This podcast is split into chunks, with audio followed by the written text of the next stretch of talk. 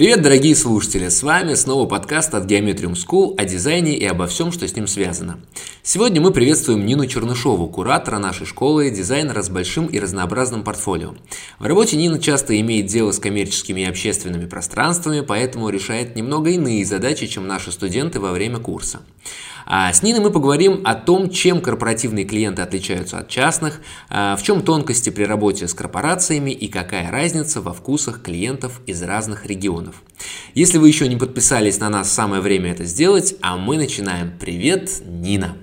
Привет, привет, очень рада быть здесь сегодня с вами. А расскажи, пожалуйста, что ты делала до того, как стала дизайнером интерьера? Чем занималась? Ох, что я делала? Я была юристом. Наверное, такая довольно-таки классическая история. Я закончила МГУ юрфак и довольно долго работала в сфере юриспруденции. 12 лет, если быть точной. Ого! И как же так случилось, что э, произошли такие глобальные изменения? Да, на самом деле... Э, вот сейчас уже работая в Гео, я поняла, что таких историй, как моя, их очень-очень много. Это довольно распространенная тема.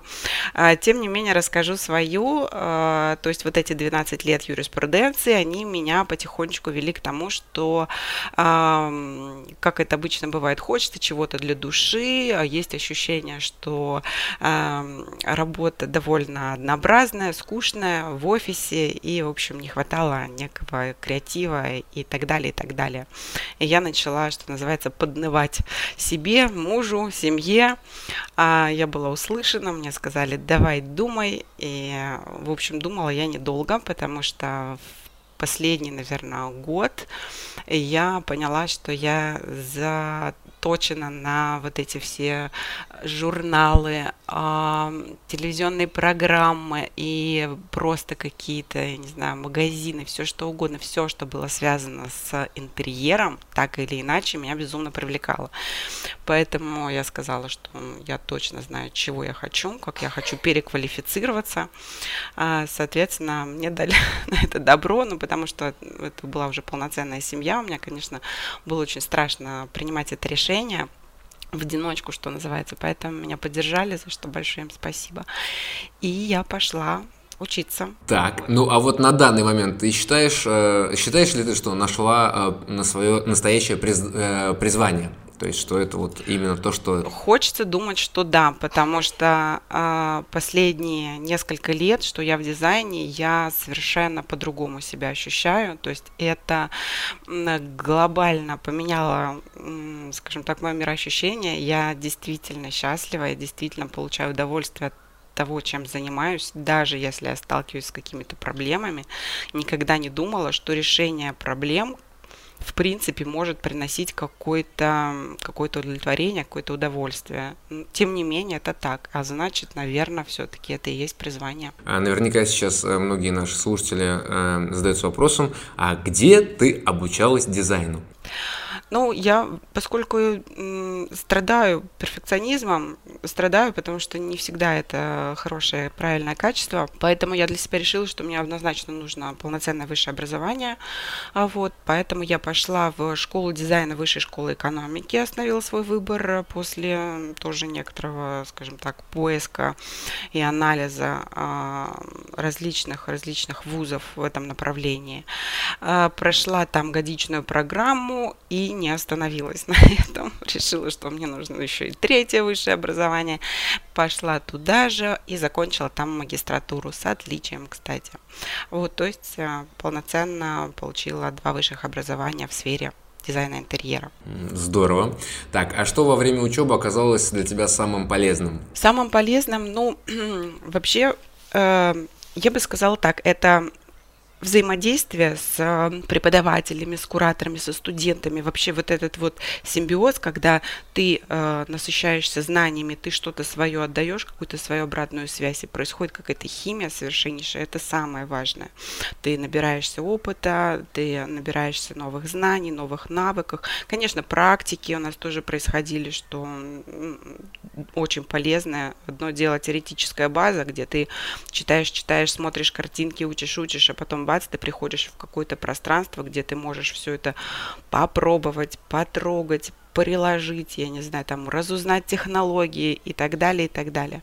Вот. Ну и навыки работы в программах, э, которые, без которых дизайнер не дизайнер, это тоже, пожалуй, наиболее полезный такой элемент из обучения для меня был. Э, хорошо, спасибо. А уже получается, имея за плечами не одно высшее образование, а как ты считаешь, э, дизайнер интерьера должен обладать э, гуманитарным или техническим складом ума? И почему? А, ты знаешь, я бы не ответила однозначно. Опять же, мне кажется, речь тут про некий, некий компромисс, некий симбиоз, как хотите называйте. То есть а, у технарей, у них а, ну, сложнее, очевидно, да, с вдохновением, с творчеством, с придумыванием чего-либо. У гуманитариев же, наоборот, сложности с, там, с расчетами, с объемами. И если человек, а, таких людей немало, все-таки, да, есть, конечно, это деление, но тем не менее мы все в той или иной степени и гуманитарии, и технари. Так вот, если в правильном сочетании, а, значит, а, у человека сложилось э, вот эти возможности, то это, конечно, для дизайнера самый правильный коктейль, потому что нам нужно а, однозначно быть технически грамотными и уметь, там, не знаю, сложить, вычесть объемы, правильно просчитать. Даже те же самые а, какие-то элементы, которые там в построении, ну, в общем, там много-много всяких тонкостей, без э, математических знаний никуда. Вот. А также, что самое главное, мы должны уметь придумывать. То есть мы должны э, иметь креативную жилку. А это уже, конечно, гуманитарный склад. А, хорошо, раз, раз мы заговорили а, про коктейль в полдень, а, что тебе вот, какой ингредиент тебе больше всего нравится а, в создании и реализации дизайн-проекта? А, мне нравится ингредиент э, под названием чистовая отделка. Мне нравится ингредиент под названием реакция клиента. То есть э, понятно, что вся вот эта вот э, черновая работа или э, все, что ее предвосхищает, да, то есть планировка, рабочий проект, в принципе, это все безусловно, важно, нужно, и тоже свое удовольствие от этого я получаю. Но если говорить о том, что больше всего, больше всего это когда ты видишь, как, а, какая красота реализуется в виде вот уже чистовых э, делочных работ, и когда приходит заказчик и говорит, вау, как же это классно, как же это круто, большое спасибо. Но вот это, пожалуй, те ингредиенты, которые самые-самые эффектные, скажем так. Так, хорошо. А вот, э, собственно, после после большущего опыта э, работы в юриспруденции, значит, ты начинаешь э, новый путь э, в новой профессии. И я уверен, что были какие-то сложности. Наверняка были. Вот, да. вот, вот как, вот какие были сложности и как ты с ними справлялась? Ты знаешь, я думаю, что для меня, по крайней мере, самыми сложными были такие моменты, как переосилить себя, начать. То есть вот этот э, эффект, когда ты боишься даже не заказчику, а даже перед самим собой. Ты начертил, но не уверен. И вот эту уверенность я преодолевала какое-то время. Неуверенность я преодолевала какое-то время. А, Потом уже непосредственно с заказчиками были сложности, ты не знаешь, насколько ты правильно подберешь, насколько понравится заказчику то, что ты подберешь. Ну, в общем, все это крутилось в моем случае вокруг неуверенности. Но а, я настроила себя на то, что с каждым шагом я буду ну, прорабатывать свои страхи. И, в общем, так и случилось. Буквально с каждым новым заказом ты чувствуешь себе все больше и больше уверенности. Если вначале ты говорил, ну да, хорошо, я сделаю так, как вы хотите, то в конце ты говоришь, нет, вы не правы, потому-то, потому-то. И ты чувствуешь эту силу, и заказчик ее тоже чувствует, и, соответственно, он перенимает ее и а, начинает, ну, условно, слушаться тебя.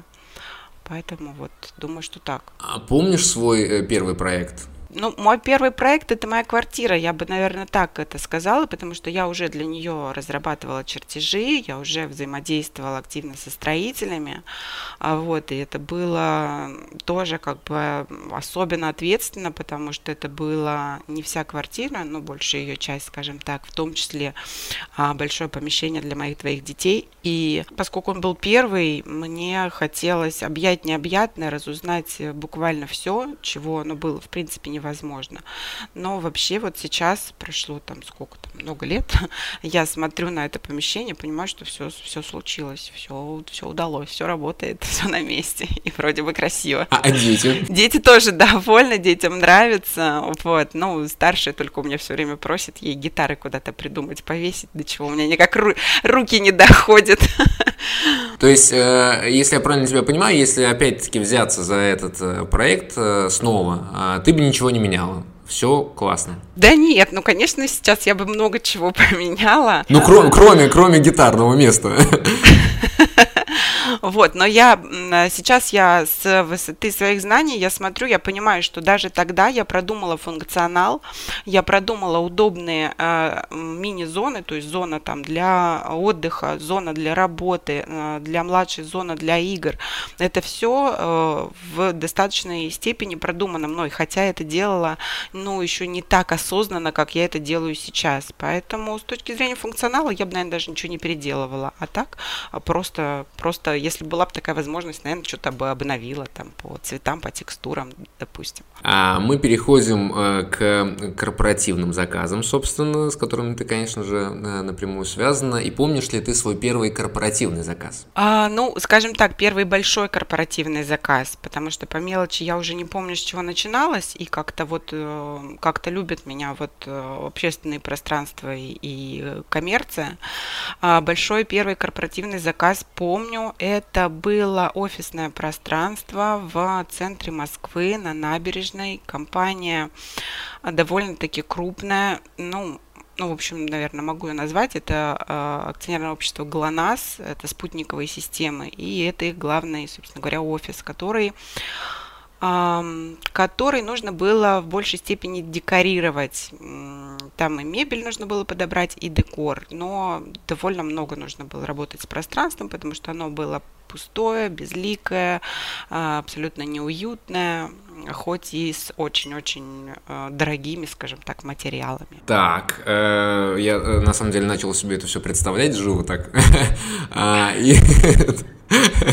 Представил себе. Ну, хочешь, обсуждаем еще его, потому что на самом деле очень интересный был проект, а еще от того, что он был первый, и я первый такой, ну, как сказать, большой, такой серьезный, плюс заказчик такой мощный, конечно, на меня это сильно повлияло, морально в том числе, вот, и я, по-моему, перепрыгнула через себя с точки зрения того, что я сделала гораздо больше, чем от меня требовалось, потому что я им, он меня зажег, этот проект, проект, мне было очень интересно. И, кстати, а, мы работали в паре с еще одним куратором Гео, я тоже ее привлекала на некоторую часть работы, Евгения Федулаева. Женя, привет тебе и спасибо тебе большое за тот самый проект. А, оглядываясь назад, ну и в принципе даже уже сейчас э, оценивая опыт работы, а что сложнее, работать с корпоративными заказчиками или с частными? Мне сложнее с частными. Не знаю, а, как это правильно объяснить, с корпоративными клиентами, поскольку у меня их было больше, я уже довольно-таки четко понимаю структуру взаимодействия, как и что. Ну, плюс там есть свои особенности, можем потом тоже про них поговорить. А вот особенности работы с корпоративными клиентами а, в том, что Смотри, там, во-первых, нет какого-то единого а, заказчика с точки зрения а, вкусовщины, да, то есть это не один человек, который говорит, мы слушаемся меня, потому что я хочу вот так, как я хочу. Как не работал это с моим бывшим начальником. Но, э, значит, у вас были какие-то другие задачи. Здесь задача сделать для людей, и даже самый жесткий э, начальник, который вот э, абсолютно там эгоистичен в любом, в плохом или в хорошем смысле этого слова, он все равно отдает себе отчет, что интерьер он делает, если это мы не говорим про его конкретный кабинет, там другая ситуация, как ты понимаешь, а, он все равно должен понимать, что он делает для своих сотрудников, и он не хочет, чтобы они работали хуже. Как бы там ни было, он все равно хочет, чтобы они работали лучше. А для этого нужно сделать им комфортно, красиво и так далее, и так далее. Поэтому здесь мы немножко отметаем вот эти вот частные запросы конкретно третьего лица и больше рассуждаем о том, а как бы всем сделать хорошо. А также еще одной очень важной особенностью работы с корпоративными клиентами является то, что они в большей степени подвержены а, ну, систематизации, да, унификации, то есть у них есть брендбуки, у них есть фирменные цвета, у них там есть политика партии, это я так называю, конечно, не политика партии, но, в общем, некая корпоративная политика в части в части в части своей э, цветовой там составляющей и какой бы то ни было еще да. То есть я не могу развернуться на полную и придумать им нечто такое чего очень хочется но им точно не подойдет. С другой стороны все-таки э, в некоторой степени руки у меня развязаны потому что потому что мне нужно учесть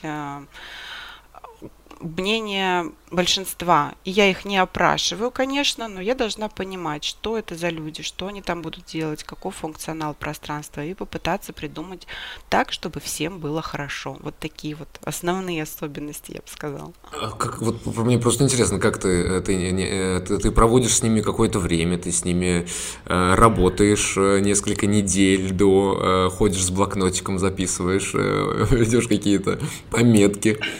Потому что, ну, для меня, честно сказать, да, это достаточно сложно, потому что, да, несмотря на то, что сказал, что а, с корпоративными а, клиентами работать проще тебе. А, для меня вот как раз-таки, ну, в моем понимании, собственно, сложность в том, что действительно нужно угодить всем и эм, большему количеству людей, чем э, в квартире той же самой участников. Поэтому для меня, конечно, это просто нереально. Все верно, классический ответ наоборот, все этого немножко пугаются и говорят, как это так, ну, одному угодить гораздо проще, чем многим. Ну, не знаю, может быть, тут вопрос в складе моего, не знаю, мозга и так далее, чего-то еще. А, да нет, я, конечно, не живу, не хожу э, с блокнотиком неделями. А, почему-то сейчас вспомнилось, как, знаешь, как актер вживается а, в роль, и вот э, какую-нибудь, да, и вот он там должен провести в психушке, условно говоря, две недели, чтобы сыграть. А, да, не лучший был пример, но тем не менее. Я, конечно, приезжаю в это пространство, конечно, я в нем нахожусь. Более того, обязательно мне нужно быть в нем в, в час пик, скажем так, да. То есть, если мы говорим об общественных пространствах для отдыха, где там чиллаут зона, я не знаю, там столовые, еще какие-то зоны, мне обязательно нужно понять, какая проходимость, что там люди делают, как они передвигаются. Поэтому, да, я тихонечко прихожу, с заказчиком согласую этот момент, сажусь и вот наблюдаю за людьми, как они выглядят, что они делают делают, куда они передвигаются и так далее, и так далее. Это все обычно происходит за, за один день. А вот, да, записываю для себя, понимаю потом, что как, ну и дальше идет уже работа. Конечно, многие моменты непосредственно с каким-то одним человеком, который мне назначен как, как э, согласующий, э, мы все равно э, взаимодействуем и, и его какой-то его вкус, он все равно приходится его учитывать. А, это как даже это даже знаешь, как делать для семейной пары интерьер, где муж говорит, я хочу так, жена говорит, я хочу так, и ты стоишь, думаешь, так, ребята, и вам делать? То есть ты должен для себя понять, кто вот тот самый человек, который финально принимает решение, зеленая у нас будет стена или розовая ну, условно. То есть такой вот этот э, человек, который к тебе представлен, этот э, своего рода серый кардинал. В итоге все будет так, как хочет он. Или она. Ну, дальше уже психология началась. Как ты его там уболтаешь, обработаешь и так далее. Ну, на самом деле мы сейчас в моем воображении находимся все еще э, в офисе ГЛОНАСС. А, да. А э, вспомни, пожалуйста, какой у тебя был самый сложный. Я думаю, что вот самый сложный это, наверное, и есть самый интересный проект. Ты знаешь, я бы вот э, его и, наверное, еще парочку назвала, потому что ну, я не могу сказать, что какой-то был самый сложный. Были еще проекты с автосалонами, автосерви... Ой, автосалонами, ну, в части вот именно такой приветственной большой красивой зоны, да, где приходят клиенты и они, с одной стороны, хотят вау-эффекта, чтобы вот люди стремились приходить к ним, чтобы вот они пришли, посмотрели на этот интерьер и тут же побежали покупать машину. А с другой стороны, а, там, бюджета не хватает, или там, вот у нас опять же брендбук, там цвета только такие, а, иди туда, не знаю куда, сделай то, не знаешь что, иногда я это называю, и ты начинаешь, а, начинаешь мучить свой мозг и взрывать его, и пытаться со всех сторон а, зайти и так и сяк, потому что мне самой хочется сделать интересно, конечно же, но тебя зажимают, э, вот, и поэтому бывает, бывает сложно. Вот, вот с, с этим мне было сложно, например. Хотя, тем не менее, придумали мы все-таки историю, которая вроде бы сложилась, вроде бы показалась им довольно интересной. Э, так, мы переходим э, к следующему э, абзацу вопросов, пулу, скажем так, он у меня называется э, про трэш истории. Потому что, вот смотри, э, ты замечательно все придумал. Ну, так э, фантазируем сейчас. Э, все прекрасно, интересно, заказчику очень нравится. И тут начинается реализация. И вот, собственно, вопрос, случалось ли тебе сталкиваться с недобросовестными исполнителями, в частности, прорабами и рабочими? Ну а как же, конечно, мне кажется, мне кажется, любой дизайнер, который практикует, который, ну там авторские надзоры берет, вот максимум, наверное, второй или третий э, проект, а может быть даже первый, это сталкивание с недобросовестными исполнителями, прорабами, рабочими и так далее, потому что, к сожалению, к сожалению, реальность такова. Да, случалось. Так, и как же ты взаимодействуешь с такими людьми? А, в зависимости от ситуации, если это, допустим, прораб, а, то на прораба всегда найдется кто-то выше, а, ну, если уж мы берем сразу, да, вот высоко. Про рабочих, в принципе, я не взаимодействую с рабочими, потому что, как правило, у всех рабочих есть прораб. И ты должен, а, дизайнер должен взаимодействовать только с прорабом. Очень не советую дизайнерам взаимодействовать с рабочими, себе дороже, не, не надо, не мучайте себе. Значит, прораб или тот человек, который отвечает за а, значит, рабочих, взаимодействуйте с ним. Если прораб косячный, трэшный, как его еще назвать. Вот тут уже сложнее. А, тут надо идти выше. Это может быть либо технадзор, если он есть, если вы работаете с полноценной строительной компанией, а, ну, либо, соответственно, работодатель этого прораба. Потому что бывает так, что э, с самим прорабом ну, невозможно договориться. Они ребята ушлые, при всем уважении, никого не хочу обидеть. А вот, но тем не менее. То есть даже э, с тем, что у тебя такой бэкграунд, э, как у юриста, э, даже, даже тебе порой э, сложно совладать с прорабами? Ну, конечно, конечно, потому что ведь не я заключаю договор с строительной компанией, его заключает заказчик. Если заказчик э, захочет начать вот эту тяжбу, да, через претензии, через, ну, скажем так, по юридической схеме пойти, это одно. Э, и меня он уже не привлечет, потому что я от юриспруденции ушла осознанно совершенно, я посоветую другого юриста, сама этим заниматься не буду. А ведь это тоже работа, как ты понимаешь. То есть это посидеть, подумать, написать претензию, предъявить и куча-куча еще телодвижений всяких. Поэтому я сейчас уже на этом этапе рассуждаю как дизайнер. И вот как дизайнер я понимаю, что да, у меня есть э, некие рычаги воздействия. Есть рычаг воздействия непосредственно поговорить с прорабом, показать, тюкнуть его, объяснить что-то и там и так далее, и так далее. Не работает. Вот у меня была такая реальная ситуация, могу рассказать, если будет интересно. Значит, я да, значит, я иду выше, значит, я иду в технадзор, значит, я иду в, а, не знаю, к, к, к работодателю, генеральному директору компании, в конце концов, этой строительной. То есть прораб – это такой же наемный человек, то есть у него тоже есть, э, есть свои э, руководители. И действовать через них прораба, кстати, всегда можно заменить что, что и нужно делать, если уж совсем все плохо. А как-то можно себя обезопасить, э, себя и клиента, конечно же, от э, каких-то вот неприятных ситуаций с этим связанных? А, ну вот сейчас я начала задумываться о том, что надо было бы себя изначально обезопасить, потому что вроде бы нашли с клиенткой, клиентка точнее нашла контору. Вот мы плавно переходим к моей, ну как бы вот э, к, к, к моей реальной истории, да, нашли контору и в общем-то все хорошо, по цене согласовались, договор подписали, вычитали все отлично. А случается в этой конторе прораб, которого нам выделяют, и этот прораб я бы сказала так, он отработал э, полноценно и нормально первые, наверное, недели две, может быть, три. Э, весь ремонт у нас должен был закончиться по договору в течение э, двух месяцев. А, чтобы ты понимал, ремонт идет до сих пор, и он идет уже восьмой месяц. А, конечно, да, конечно, мы сменили уже прораба, но сменили мы его очень поздно. Сейчас вот все, все это дело довольно быстро закончится, этот ремонт.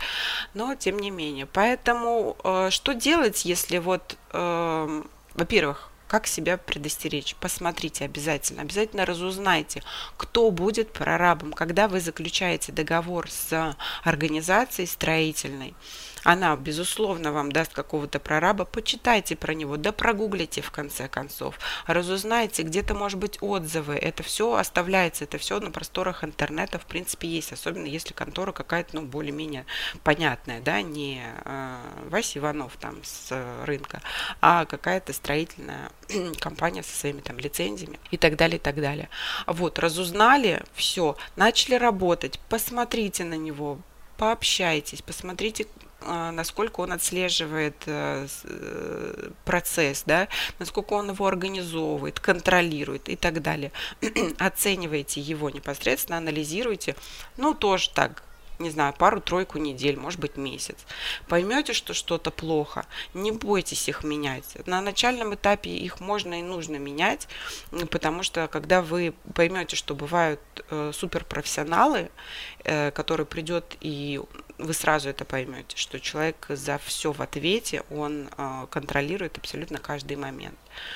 Ну, наверное, как-то так можно попытаться предвосхитить плохие события. А есть э, какой-то вывод, может быть, их несколько э, вот выводов, которые ты вынесла из вот этого негативного восьмимесячного опыта? Первый и главный вывод – это работа с прорабом. Значит, либо э, ищите рычаги воздействия на него, либо меняйте его.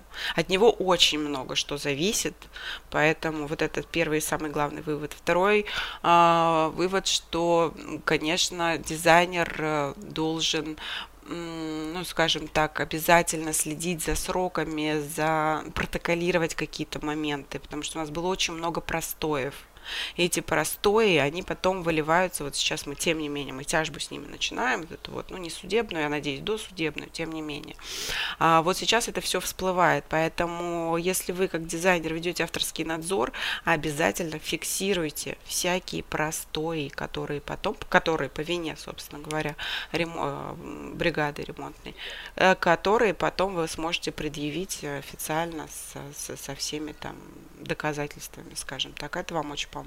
Так, спасибо. А, значит, мы плавно переходим к гендерным вопросам, потому что ну, прораб, по всей видимости, был мужчина. Собственно... Ничего против мужчин я не имею, кстати. Не, да, естественно, естественно. Но скажи, просто поделись э, своими ощущениями, потому что а, уже имеешь не один проект за плечами, и прорабы в основном это мужчины. А, вообще, кстати, бывают женщины-прорабы? Слушай, у меня недавно была знакомая, э, с которой мы общались, она говорит, я очень хочу стать прорабом, а у нее тоже ну, довольно большой опыт, и все, и, в общем, она говорит, «А, пытаюсь искать работу, и сталкиваюсь с тем, что, а, значит, первое, что спрашивают, ваша машина есть? Она говорит, у меня машины нет, я только продала. Говорю, ну, давай покупай машину, тебя возьмут в прорабы. Да, действительно, есть такой стереотип, есть такая проблема, женщин женщин в прорабы не знаю, то ли женщин не берут, то ли женщины не хотят. Но, в общем, прорабы – это мужчины. То, то ли да, то ли женщин нет машины. Э, так, дорогие слушатели, если кто-то из вас хочет стать прорабом, э, покупайте автомобиль. Так, ну вопрос, вопрос мой был связан а, с женщинами в дизайне. Собственно, женщине-дизайнеру сложнее, чем мужчине. Вот. И ты как-то ощущаешь э, разницу восприятия от клиентов э, и вот как раз-таки от рабочих? Ну, женщине вообще сложнее, чем мужчине вообще по жизни. В принципе, да?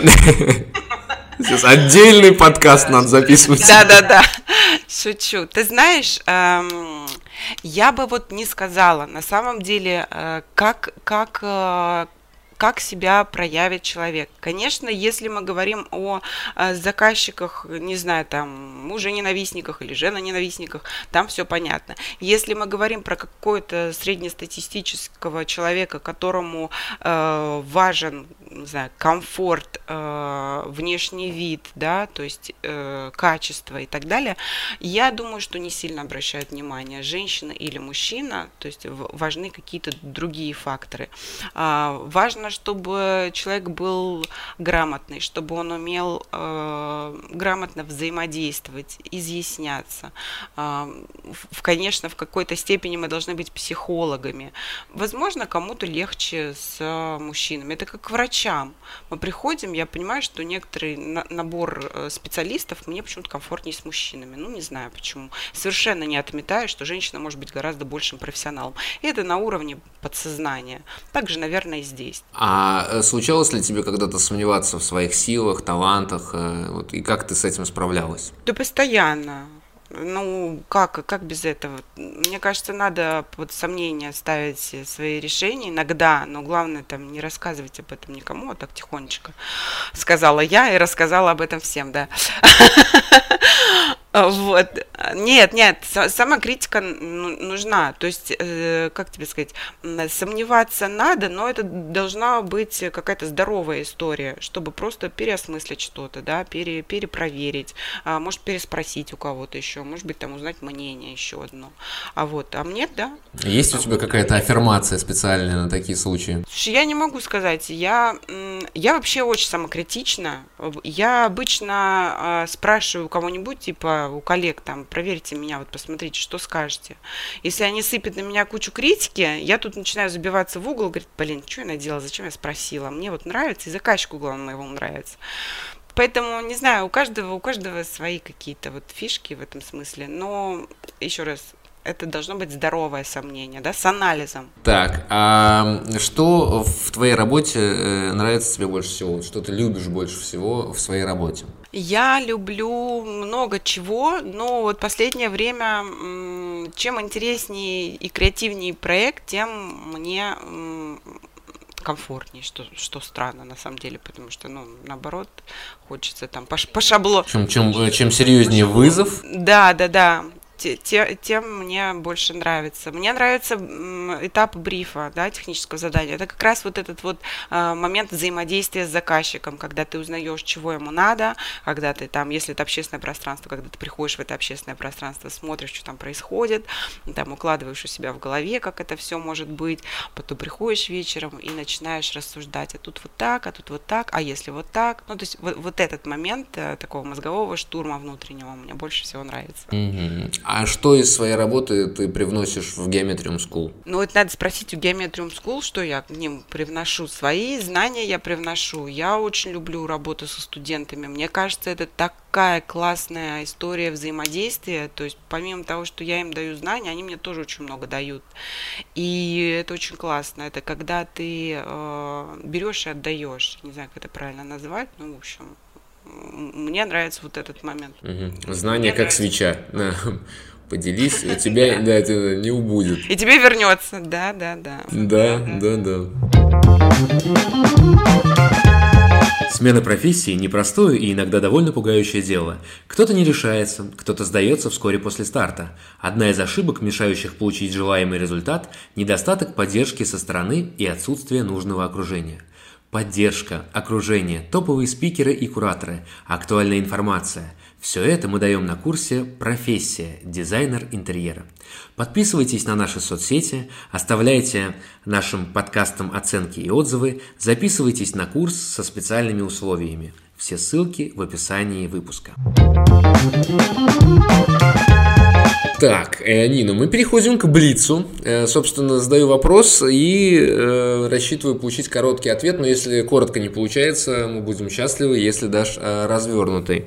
А, итак, собственно, первый вопрос. Три самых важных качества для дизайнера интерьеров. Качество, качество. Ну, я, честно говоря, не могу сказать тебе так сразу. Я думаю, что это навыки непосредственно, то есть это знания и навыки. А, возможно, это некие психологические а, моменты, это пунктуальность, это умение общаться, э, коммуникативные, короче, всякие штуки. А, и третье, третье, что может быть третье важное для дизайнера интерьеров, ну, это как раз-таки вот это вот э, вдохновляющая творческая жилка. Вот Наверное, так. Так, а что важнее, хороший вкус или насмотренность? Давай отвечу так. А, невозможно а, без насмотренности иметь хороший вкус. Мне кажется, это не может быть историей а, врожденной. Ну, может быть, отчасти врожденной, но в любом случае ее надо развивать насмотренностью. Поэтому только в паре развит, развитый хороший вкус за счет насмотренности. Так можно ответить? Конечно. Кстати, очень интересный ответ. А твой любимый стиль в дизайне интерьера? Ох, ох, я люблю арт-деко, я люблю мягкий, уютный минимализм. Ну, пожалуй, так, а то сейчас много чего наговорю. А что или кто тебя вдохновляет? А, что угодно и кто угодно. Меня вдохновляют, как правило, истории о том, э, что из себя представляет человек или организация или пространство. То есть я углубляюсь. Меня не картинка вдохновляет, а я анализирую, что, что у человека внутри, да, что он из себя представляет, или там, если мы говорим про коммерческие, чем занимается компания, условно говоря. И вот начинаю крутить вот эту тему и раскручивать ее. О чем ты мечтаешь? А, я мечтаю о, о крутых проектах интересных, о каких-то... Я мечтаю, чтобы мне заказчик сказал, вот вам 100 тысяч миллионов, ну, условно, и, и делайте, что хотите, только, только сделайте так, чтобы было прям вот вау. Ну, Твой совет начинающим дизайнерам, которые еще не имеют 100 тысяч миллионов в качестве бюджета. Да, э, мой совет, э, глаза боятся, руки делают, или дорогу осилит идущий, да, то есть вот, не знаю, может быть, это от того, что я с этим больше всего сталкивалась, не боимся не боимся, мы все с чего-то начинали, по шажочкам, идем, идем, и обязательно дойдем туда, куда нужно. То есть э, себя нужно пересиливать, и вот вы можете трудиться, очень много трудиться, но бояться выйти, что называется, на рынок. Не бойтесь, выходите. Мой вам совет. А, что ж, дорогие слушатели, э, сегодня нашей гостьей а, была Нина Чернышова, работы которой довольны все, начиная а, с работников в ГЛОНАСС, э, заканчивая собственными детьми. Нин, спасибо тебе за беседу. А, и вам, дорогие, и вам, дорогие слушатели, тоже, что оставались с нами. Подписывайтесь на наши соцсети, ставьте подкасту оценки и оставляйте отзывы.